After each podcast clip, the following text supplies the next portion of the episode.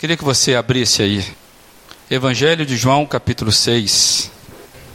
E nós leremos capítulo 6 a partir do versículo 5. Assim se expressa a palavra do Senhor, conforme o evangelista João, no capítulo 6, a partir do versículo 5. Levantando os olhos e vendo uma grande multidão que se aproximava, Jesus disse a Filipe: Onde compraremos pão para esse povo comer?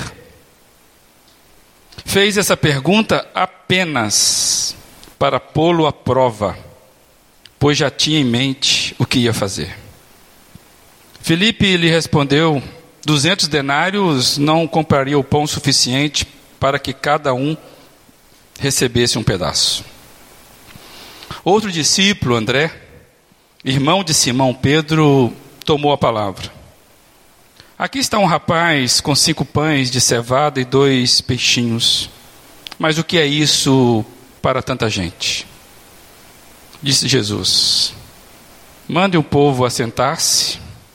Havia muita grama naquele lugar. E todos se assentaram. Eram cerca de cinco mil homens. Então Jesus tomou os pães, deu graças e os repartiu entre os que estavam assentados, tanto quanto queriam. E fez o mesmo com os peixes. Depois que todos receberam o suficiente para comer, disse aos seus discípulos: Ajuntem os pedaços que sobraram, que nada seja desperdiçado.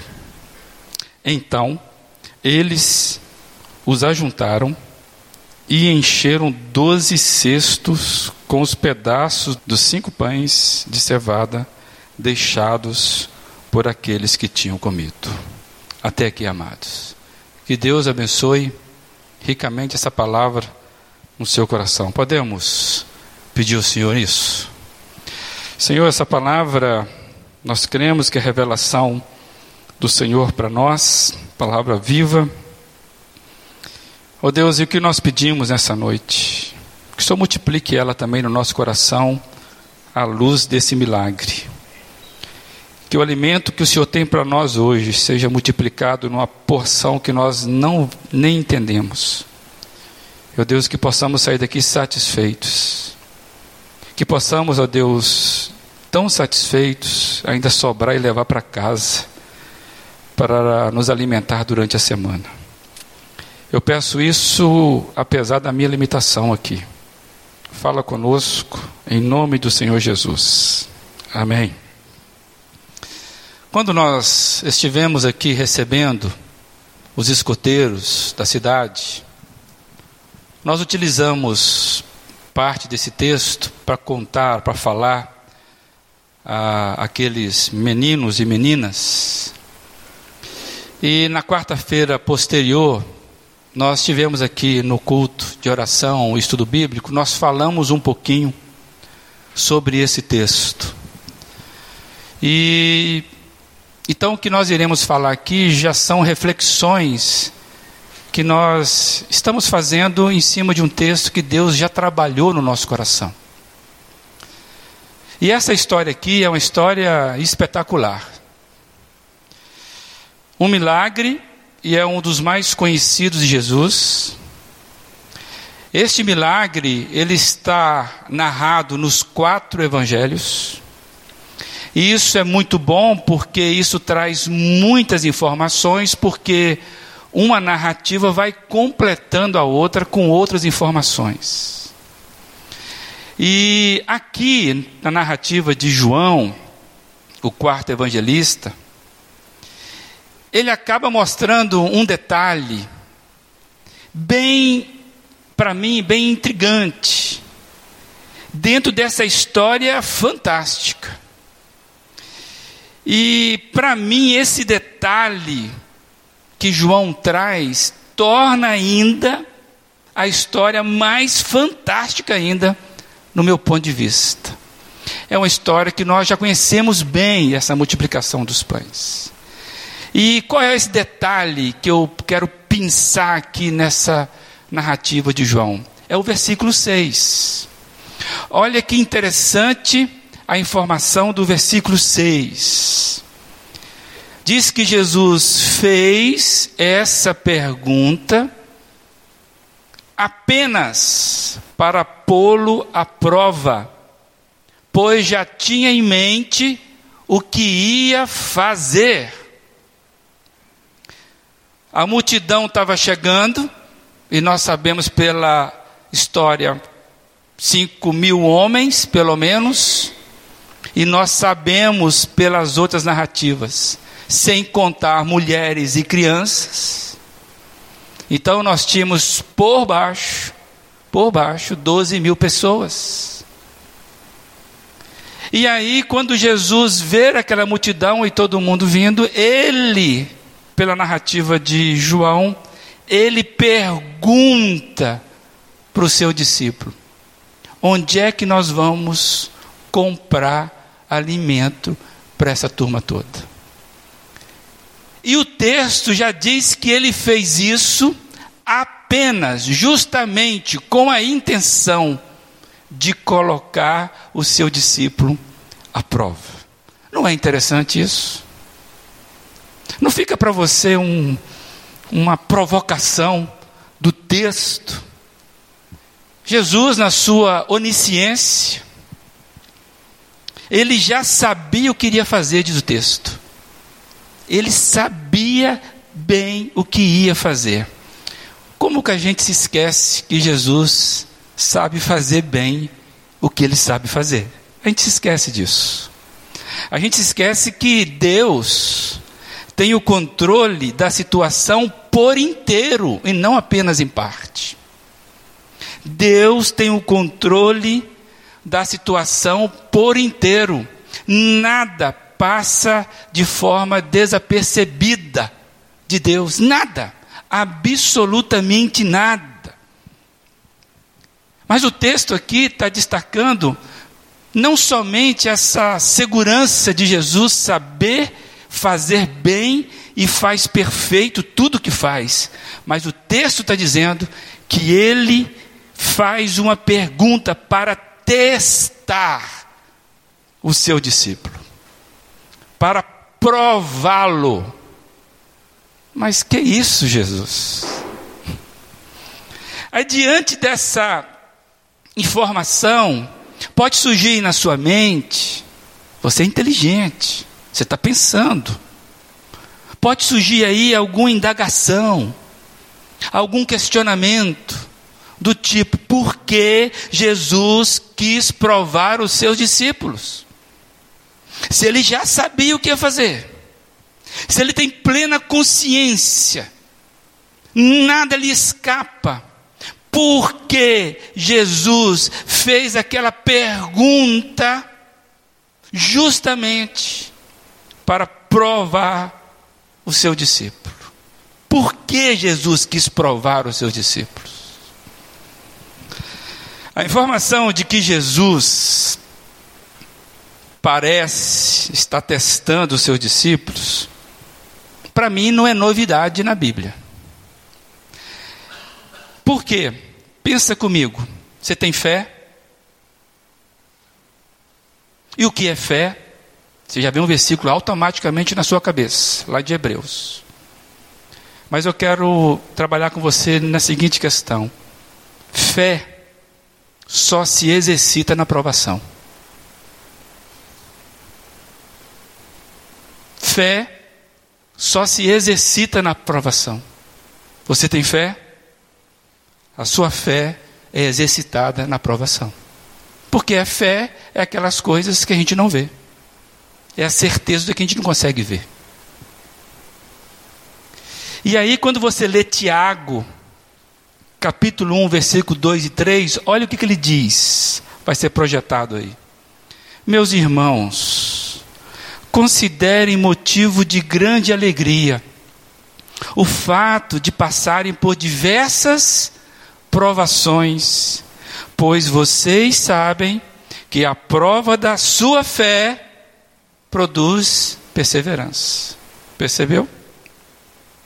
A provação é motivo para nós de alegria, ou deveria ser, Porque essa provação, ela vai fabricando dentro da gente um tipo de fé que produz algo que tem fruto de perseverança. Quando você lê Hebreus, capítulo 11, versículo 17, a gente vai lembrar do exemplo de Abraão, que inclusive falamos aqui na semana passada. Abraão que foi também o que? Provado. Abraão que foi testado. E Hebreus explica isso da seguinte forma, lá no capítulo 11, versículo 17. Pela fé, Abraão, quando Deus o pôs à prova, consegue ver a relação de fé e prova? Pela fé, quando Deus, pela fé, Abraão, quando Deus o pôs à prova, ofereceu Isaac como sacrifício. Aquele que havia recebido as promessas estava ponto de sacrificar o seu único filho, embora Deus lhe tivesse dito: por meio de Isaac, a sua descendência será considerada. Abraão levou em conta que Deus pode ressuscitar os mortos e, figurada, e figuradamente recebeu Isaac de volta dentre os mortos. Essa é uma prova. E quando nós refletimos sobre o peso de glória, na semana passada, e o peso da provação, a gente está vendo que a fé, ela é exercida nas provações. Quando você ora a Deus, Senhor, aumenta a minha, fé, e essa é uma oração, é uma oração boa. Em vários momentos, os discípulos falaram isso para Jesus: Jesus, aumenta a nossa fé. Jesus, certa ocasião e mais de uma vez, alertou aos seus discípulos, homens de pequena fé. Então você pode orar, é uma boa oração. Senhor, aumenta a minha fé. Se nós estamos entendendo bem o texto, você tem que estar muito aberto, porque você vai ser o quê? Provado. Então é certo, é correto afirmar que Deus nos prova. Isso é revelação divina. Deus nos prova, isso é certo. E quando a gente vê o relato de Jesus, provando seus discípulos diante de uma multidão faminta, ficamos a perguntar: por que que Jesus nos prova? Em que Jesus nos prova? Quando Jesus nos prova? Como Jesus nos prova? Você é inteligente. Você está pensando nisso. Você sabe da sua luta. Mas eu quero talvez refletir com você que talvez a melhor pergunta seja: para que Jesus nos prova? E se você já conhece um pouco da Bíblia, nós já lemos porções hoje, você já tem alguns direcionamentos para a sua pergunta. Mas eu quero trabalhar isso afirmando para que somos provados por Deus. Você sabe, não por quê, mas para que você é provado por Deus? Antes de nós avançarmos um pouquinho nisso, a gente precisa fazer aqui uma importante diferenciação que às vezes a gente confunde. Nós precisamos diferenciar o que é provação do que é tentação. Fazemos a diferença entre provação e tentação. Você sabe a diferença? É bom a gente falar isso agora, porque nós estamos afirmando: Deus nos prova. Por isso que Tiago vai falar que isso tem que ser recebido com alegria, e não com pesar, e não com tristezas. Então eu quero hoje, rapidamente, trazer isso para que fique claro para mim e para você durante a reflexão dessa mensagem. Tiago, capítulo 1, versículo 13, nos traz a seguinte afirmativa: Quando alguém for tentado, jamais deverá dizer: Estou sendo tentado por Deus. Pois Deus não pode ser tentado pelo mal e a ninguém tenta. Informação importante, que revela o caráter de Deus. Deus não tenta ninguém, não é tarefa dele. E o texto está sendo mais claro. Deus não é capaz de nem sofrer nenhum tipo de artimanha que pode ter alguma curvinha, algum detalhezinho de maldade que possa vir alguma coisa de tentação. Deus é Deus. E Tiago está dizendo: ninguém pode dizer que é tentado por Deus. Paulo, em 1 Coríntios, capítulo 10, 12 e 13, também trabalha a seguinte questão importante para nós hoje. Assim, aquele que julga estar firme, cuide-se para que não caia. Não sobreveio a vocês tentação que não fosse comum aos homens. Deus é fiel e ele não permitirá que vocês sejam tentados além do que podem suportar. Mas quando forem tentados, Ele mesmo, o próprio Deus, lhes dará providência, ou lhes providenciará um escape, para que possam suportar a tentação continua. Esse texto, ele é mais forte ainda. O primeiro está dizendo que Deus é incapaz, por ser Deus, de tentar alguém. Esse está dizendo que ele não só é incapaz de tentar, mas que ele é o nosso companheiro de suporte na hora da tentação que nós temos aquele que caminha com a gente. Então Deus também conhece bem essa questão de tentação. Quero só destacar rapidamente que nesse texto de Coríntios, Paulo fala: Não sobreveio a vocês tentação que não fosse comum aos homens. Hoje, tem muita gente colocando culpa no diabo, por tentação da carne, por ter caído, e ele fala: foi o diabo. Eu quero chamar a atenção sobre isso. Precisamos assumir as seguintes responsabilidades. Por estarmos na condição de pecadores, somos tentados. O seu maior inimigo é a sua carne ela está contigo 24 horas por dia. O meu maior inimigo sou eu mesmo.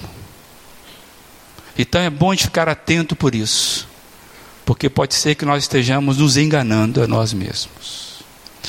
Ou seja, querendo fazer assim um, um conceito muito simples para nós diferenciarmos hoje. Provação é up. Provação te coloca para cima. Provação é para deixar você melhor e não pior. Provação é para refinar você. Provação é para fortalecer você. Por isso que Deus nos prova. Provação é para cima. Você sai dela mais parecido com Indiana Jones, deu para entender? Mais confiante mas está marcado, você tem que bater a poeira. Provação é para cima, é para fortalecer você, é para te dar experiência do alto. Deu para entender isso? Tentação é down. Tentação é para baixo. Tentação é para te derrubar. Tentação é para te fazer cair. Tentação visa gerar pecado. Isso é bem explicado, inclusive, por Tiago. Então, não existe tentação agradável no sentido pleno da palavra. Toda tentação que vem sobre você, ela vem com o desejo de tornar você pior do que você é, fracassado. Quer derrubar você. E você sabe que você já caiu em tentação. Você sabe o que é isso. E a Bíblia nos alerta que uma vez você sendo tentado, que você der lugar à tentação, isso vai gerar o pecado da sua própria carne, que vai induzir você a isso. E você, quando comete o pecado, isso vai gerando morte em você. Então, provação te melhora, tentação quer te piorar sempre. Por isso que o diabo, ele é chamado de tentador. Essa é uma expressão dada ao diabo. Ele é chamado de, tentador porque malandro, sagaz, ordinário, sem ética que ele é. Ele se aproveita das nossas fragilidades. Porque nós somos pecadores, a nossa carne é fraca. Por isso que Paulo fala: quem está de pé, cuidado, veja, fica atento para não cair. Então, malandro que é o diabo, ele pega essa fragilidade nossa e ele vai inflamando contra nós com seus ardis. Ele então utiliza das próprias fraquezas humanas para derrubar os humanos. Ele pega aquela parte que você é mais vulnerável e ele começa a fazer boneco de você jogando, aproveitando você escada abaixo. E se você lembrar, ele é tão incapaz de não tentar, como já julgado que ele é, diabolo, inimigo, que ele vai fazer isso com Jesus, sabendo que Jesus é o próprio Deus. Sabe da história? Lá da tentação do deserto, Mateus 4. Jesus estava ali 40 dias fragilizado na condição humana dele.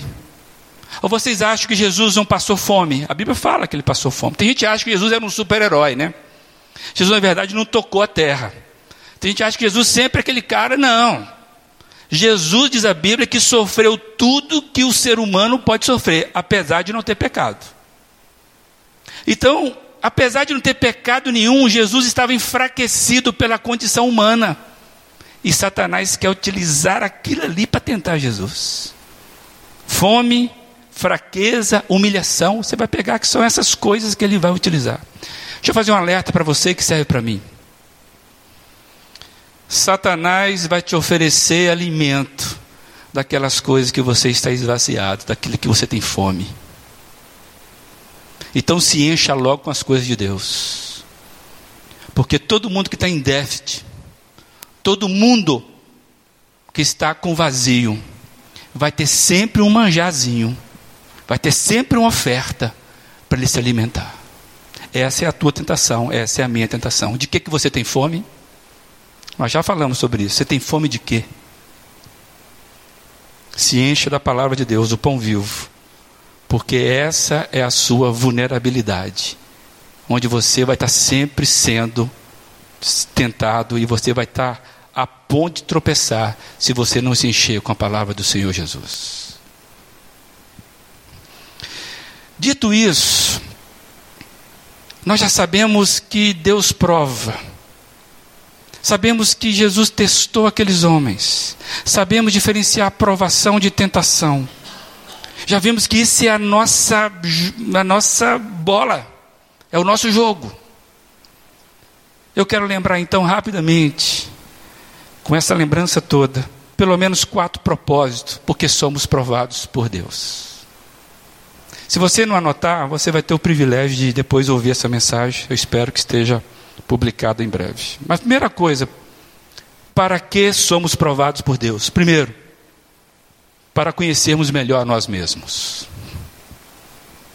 Somos provados por Deus para que a gente se conheça melhor. Eu me conheça melhor. Diante daquela situação ali do povo, daquela multidão, diante do questionamento de Jesus, como é que a gente vai arrumar dinheiro para alimentar esse povo todo? Os discípulos sabiam que seria impossível, e a resposta estava dada. Seria impossível eles conseguirem alimentar aquele povo, eles sabiam disso. Eles sabiam das suas limitações, e isso ficou claro quando Jesus pergunta: como é que a gente vai arrumar alimento para essa turma? Ficou claro. Mas eu fiquei pensando o seguinte: à medida em que eles foram sendo provados pela indagação de Jesus, pela pergunta de Jesus, Jesus fez com que eles entrassem num outro tipo de conversa. Que não era só se tinha venda perto, se tinha uma padaria, se tinha dinheiro para comprar aquele pão. Jesus entra no outro tipo de conversa. Jesus abre dentro deles um outro tipo de pensamento, de possibilidades. Quando Jesus conversa com a gente, relatando as nossas dificuldades, Ele quer produzir pensamentos diferentes em nós, para que nós saiamos das nossas, das nossas limitações, dos nossos paradigmas. Como que eu vou pagar a conta amanhã se eu não tenho dinheiro? Bem, se você arrumou essa dívida por incompetência, peça perdão e vá atrás. Agora, se isso for prova da sua fé, você pode ter certeza, você precisa dormir essa noite. Se for prova de Jesus. A prova de Jesus deixou claro para eles o que estava acontecendo. Porque Jesus começa a distribuir o povo. Senta ali, manda o pessoal sentar. Como? A gente vai alimentar eles como, mestre? com, esses, com essas migalhas aqui? Não dá. A prova de Jesus vai ensinando a cada discípulo a olhar para ele mesmo e ver as suas impossibilidades. E a partir daquela experiência, eles aprenderam o quanto eram dependentes da intervenção de Jesus na vida deles. Você consegue ver isso? Diante daquela pergunta, daquela experiência, eles começam a ver que sem Jesus, sem intervenção de Jesus, não tinha condição. Isso é conosco, amados. Isso também serve para mim e para você. Quanto mais caminharmos, quanto mais nós caminhamos na dimensão que Jesus nos desafia, mais vamos conhecendo a nós mesmos. E quanto mais conhecemos a nós mesmos, mais vamos sabendo que somos completamente carentes da graça e misericórdia de Deus. Você não vai sair melhor se você não se convencer de que Deus vai te dar não é migalhas, Deus vai te dar o alimento necessário para vencer a sua vida. E quanto mais você se aproxima de Jesus, conversa com Jesus, a partir da dimensão de Jesus, mais você vai vendo que você precisa ser agraciado por Ele. Você tem domínio do seu carro, do seu emprego, da sua conta bancária. Você acha que tem domínio? Espero que Deus não tire nenhum de nós aquilo de qual nós temos confiado.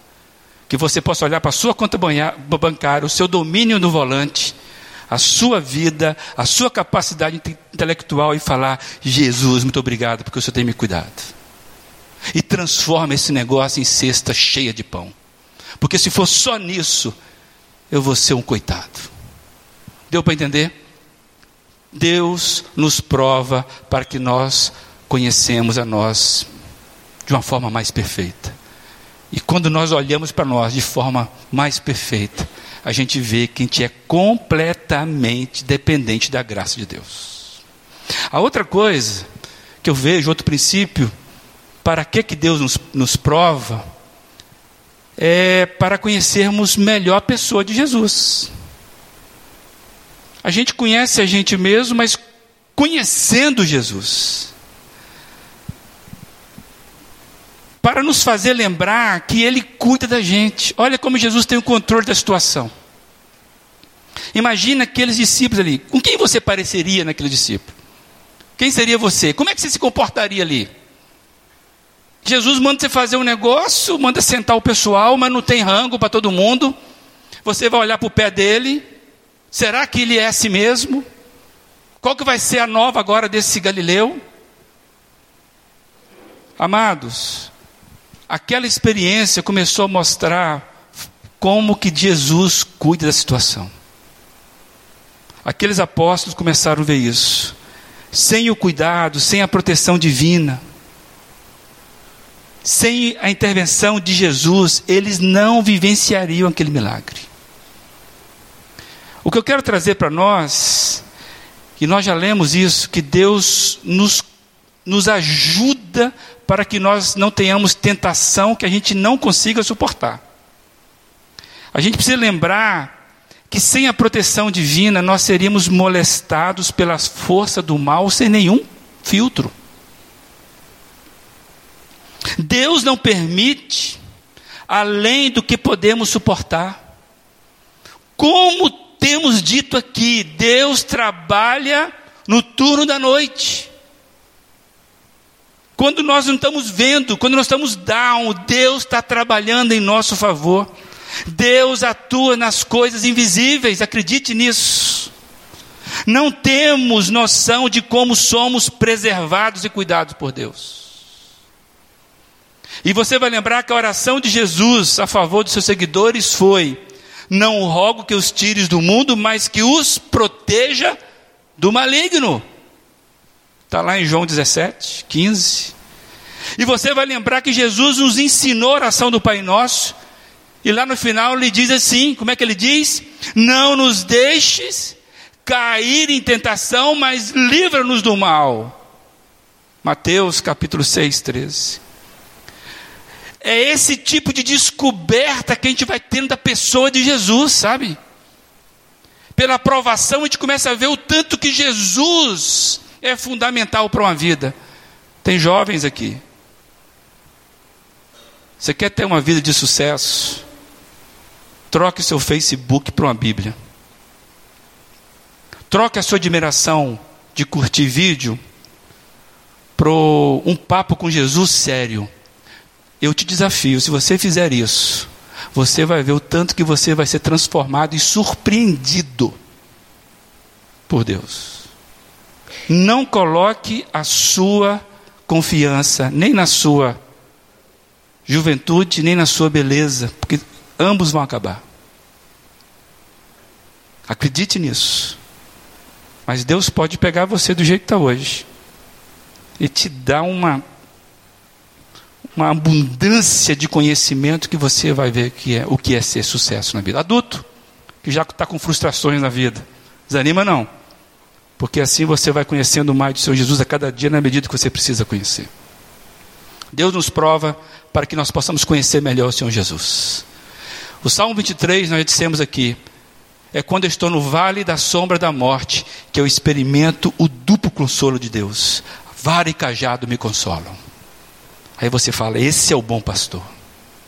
Ninguém vive essa vida, ninguém cresce sem sofrimento, ninguém passa a vida cristã sem ser provado por Deus, porque o crescimento da nossa fé está na aprovação por Deus. Jesus não chama ninguém para ficar no mesmo tipo de vida. Terceiro, para porque somos provados por Deus para crescermos no nosso relacionamento com Deus e com o próximo. E eu vejo esse negócio acontecendo aqui. Você consegue entender que a glorificação do nome de Jesus é a razão de toda a criação?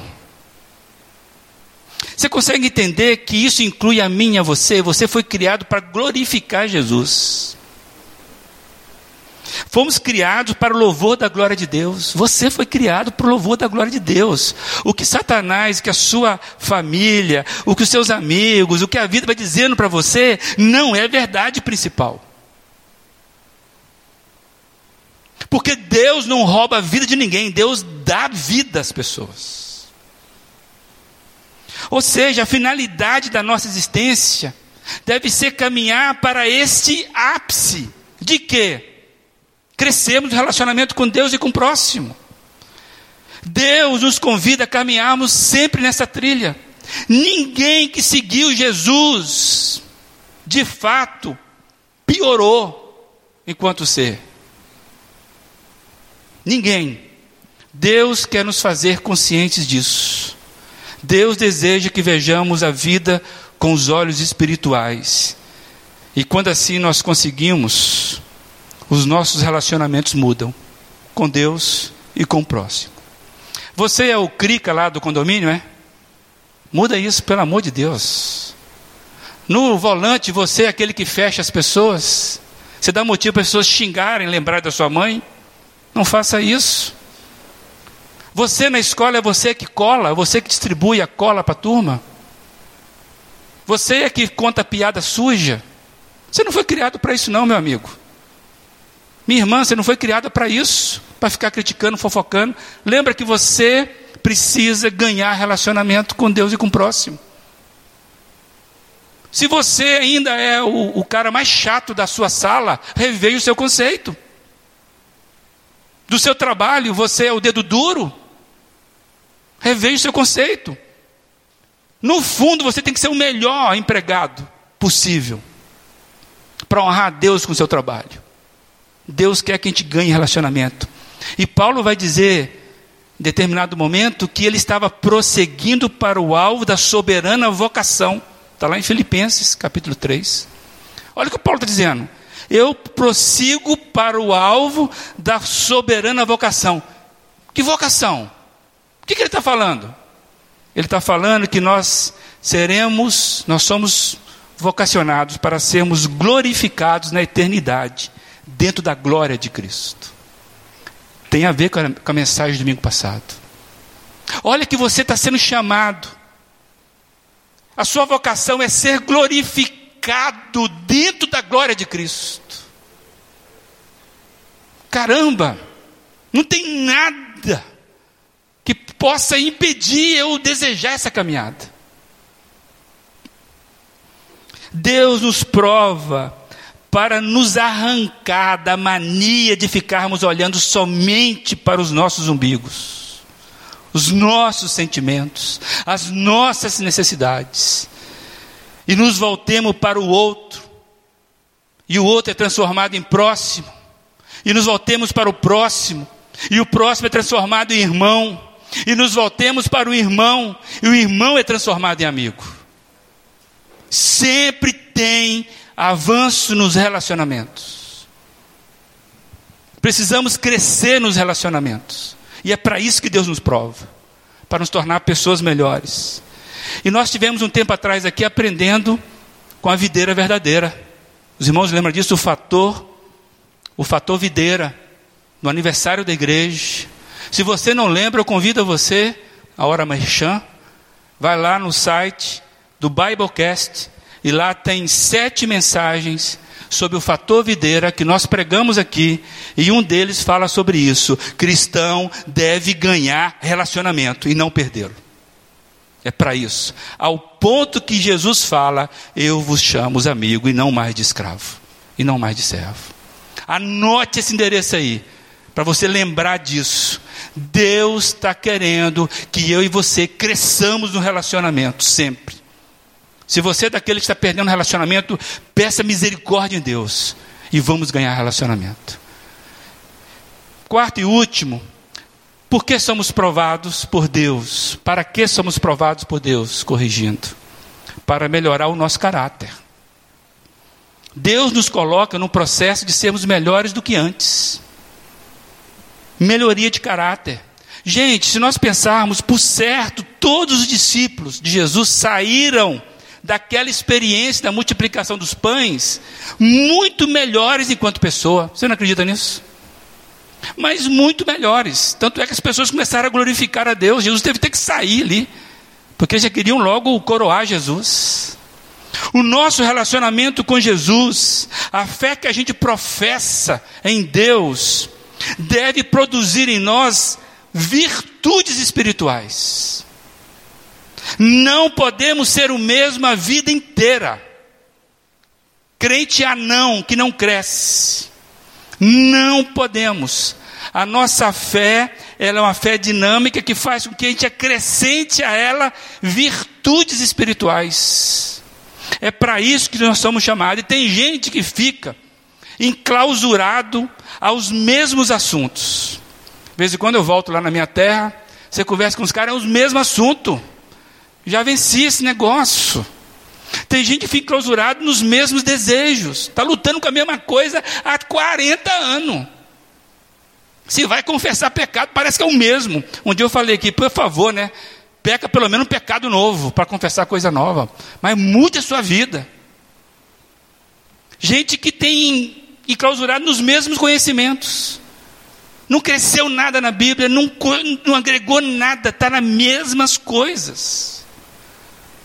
Misericórdia, gente. Precisamos crescer. Crente que não cresce, me desculpa, ele vai ficando chato, ele vai ficando crica, ele vai pegando aquela coisinha. Deus está nos chamando para crescermos no relacionamento e para melhorar o nosso caráter. Porque o crente que não cresce, serve para mim, para você, e tem áreas na minha vida que eu cresço, preciso crescer sempre eu me torno crítico daquela área. E o crítico, ele não glorifica Deus. Porque se eu não consigo glorificar a Deus, que eu não estou melhorando meu caráter, eu vou criticar. E aí eu estou sendo instrumento de Satanás para poder não glorificar a Deus. Fomos criados para a glória de Deus. Então, antes de você falar mal de alguém, antes de você criticar a postura de alguém, antes de você se julgar melhor do que alguém, você olha para você e fala: Senhor, o que eu vou falar, o que eu estou pensando, o que eu vou escrever no WhatsApp, o que eu vou publicar no Facebook, glorifica o Senhor? É melhora de caráter? Já viu crente batendo boca de, política no Facebook? Vai converter o seu Facebook, meu amigo. Seja melhor do que a média. Mas ficamos nessa. Então, melhoria de caráter. Crescemos. Deus nos coloca num processo para sermos melhores enquanto pessoa. Os irmãos acham que eu sou ruim, eu era muito pior. Acredite nisso. Era mais muito, muito pior. Então ore que vai melhorando sempre. Tinha um corinho das antigas, meu pai inclusive gostava. É sempre melhorando, sempre melhorando, sempre melhorando no Senhor. Sempre melhorando, sempre melhorando no Senhor. Das antigas, essa aí. Meio musiquinha de Silvio Santos, né? Mas tá certo. Melhorar sempre no Senhor. Essa é a nossa. Se você não está crescendo no Senhor, está com as mesmas coisas, reveja a sua fé. Você pode estar tá ficando anão, nanico. E Deus não quer ninguém assim. E aí, se nós estamos num processo para sermos melhores enquanto pessoa, a provação vem para isso. O nosso caráter precisa ser amolecido pela palavra. Quando eu achei essa frase, eu gostei. Cabeça dura é você. O coraçãozinho duro, precisamos ser amolecidos pela palavra e moldado pelo Espírito Santo. Eu preciso disso, você precisa disso. E para finalizar, eu quero terminar com a palavra de Deus. Porque nada vai servir se não ficar a palavra de Deus para você. E você vai marcar isso para você ler durante a semana. Segundo Pedro 1, versículo 3 a 8, vai ser projetado aí. Pedro, que passou por tudo isso, Pedro era cabeça dura demais. Pedro era um cara terrível. Resolvia na força do braço. Aí no final da carreira, Pedro se tornou aquele pastorzão, aquele homem moleirão, chorão, porque ele cresceu no Senhor Jesus. E ele diz assim: seu divino poder nos deu todas as coisas que necessitamos para a vida. Você acredita nisso? tudo que nós precisamos para a vida. Deus, com seu divino poder, nos deu.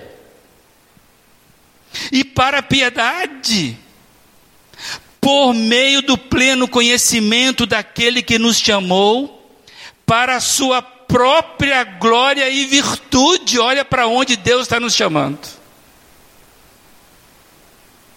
Por, por intermédio destas, Ele nos deu as suas grandiosas e preciosas promessas, para que por elas vocês se tornassem participantes da natureza divina e fugissem da corrupção que há no mundo, causada pela cobiça. Por isso mesmo, comigo com você agora, empenhe-se para acrescentar à sua fé a virtude, à virtude o conhecimento, ao conhecimento o domínio próprio, ao domínio próprio a perseverança, a perseverança a piedade, a piedade a fraternidade, e a fraternidade o amor. Viu que o caminho é longo? Mas isso é possível porque Deus nos deu toda a condição para trilharmos esse caminho. Porque se essas qualidades existirem e estiverem o quê? Olha para lá, crescendo nas suas vidas, eu vou repetir.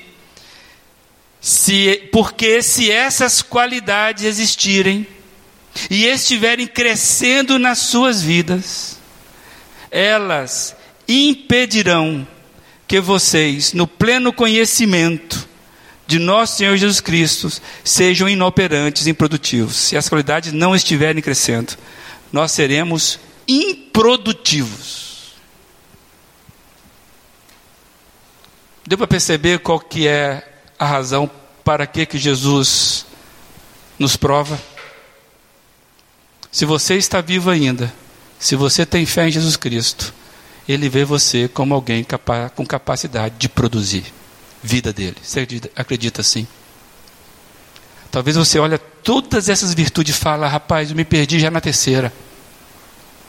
Mas a obra é dele, o desejo deve ser seu. Você deve se entregar a ele e ele vai começar a trabalhar. E na verdade, esse negócio aqui não é um degrauzinho, é você consegue vivenciar esse negócio como um único fruto, sabe?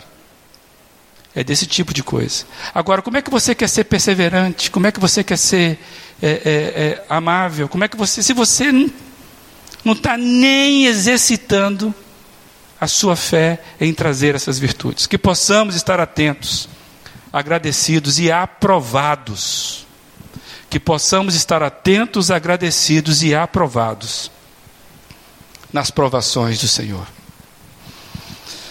Que Deus te abençoe. Que o Senhor desperte dentro de você algo que somente Deus pode despertar. Que você entenda que Deus prova os filhos dele.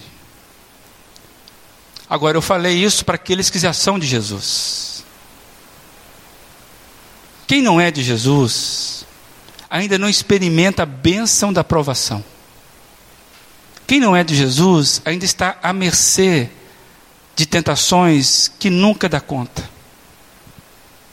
Então eu convido você a fazer a oração mais básica da sua vida. Senhor Jesus, entra na minha vida, porque eu quero experimentar o suporte do Senhor nas minhas tentações. Senhor, entra na minha vida, para que eu possa mudar as minhas vitórias. Que as derrotas começam a ser derrotadas com a vitória de Jesus. E são as pequenininhas coisas que vão acontecendo, e quando você assustar, você está glorificando a Deus, porque você já não xinga mais no trânsito. Você agora já consegue perdoar o seu filho. Você agora já dá um abraço. Você agora já ora em favor dos seus inimigos. Você agora já está agradecendo a Deus pelo dia que venceu. É um dia de cada vez. Mas quando você agradece e reconhece que é no Senhor, você vai ganhando força para isso. Então, igreja, vamos crescer. Vamos pedir que o Senhor nos prove cada vez mais, para que a, a medida da nossa fé seja sempre, sempre, sempre crescendo no Senhor Jesus. Que Deus ache em nós aqui, povo, povo pessoas que têm o calibre de sermos provados por Ele. Amém? Você pode orar? Qual é a sua oração aí, pessoal? Não tem uma oração aí para entregar para o Senhor Jesus? Qual que é? Eu já fiz a minha. Amados, graças a Deus eu posso orar a Jesus Cristo. Graças a Deus. Onde é que você precisa crescer? Geralmente pensa no outro, né? Onde é que você precisa crescer? Que Deus possa te tomar aí pela, pela mão e fazer você ter a coragem de fazer a oração certa. Em nome do Senhor Jesus. Amém.